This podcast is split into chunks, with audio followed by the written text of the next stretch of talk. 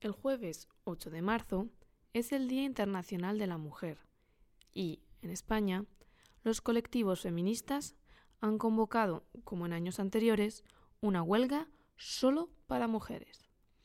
El objetivo es que este día las mujeres desaparezcan físicamente de todos esos espacios que ocupan y en los que están infravaloradas e invisibilizadas.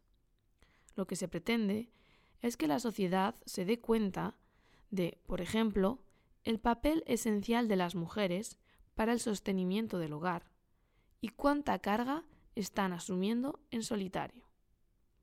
En 2017, las españolas se sumaron al primer paro internacional de mujeres, convocado en países como Polonia o Argentina.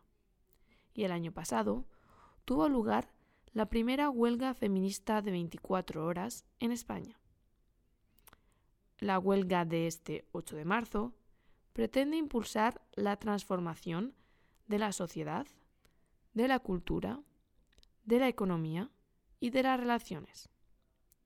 Los colectivos feministas consideran que hay muchos motivos para llevarla a cabo, y algunas de las razones son, por ejemplo, las agresiones sexuales, el techo de cristal o la brecha salarial.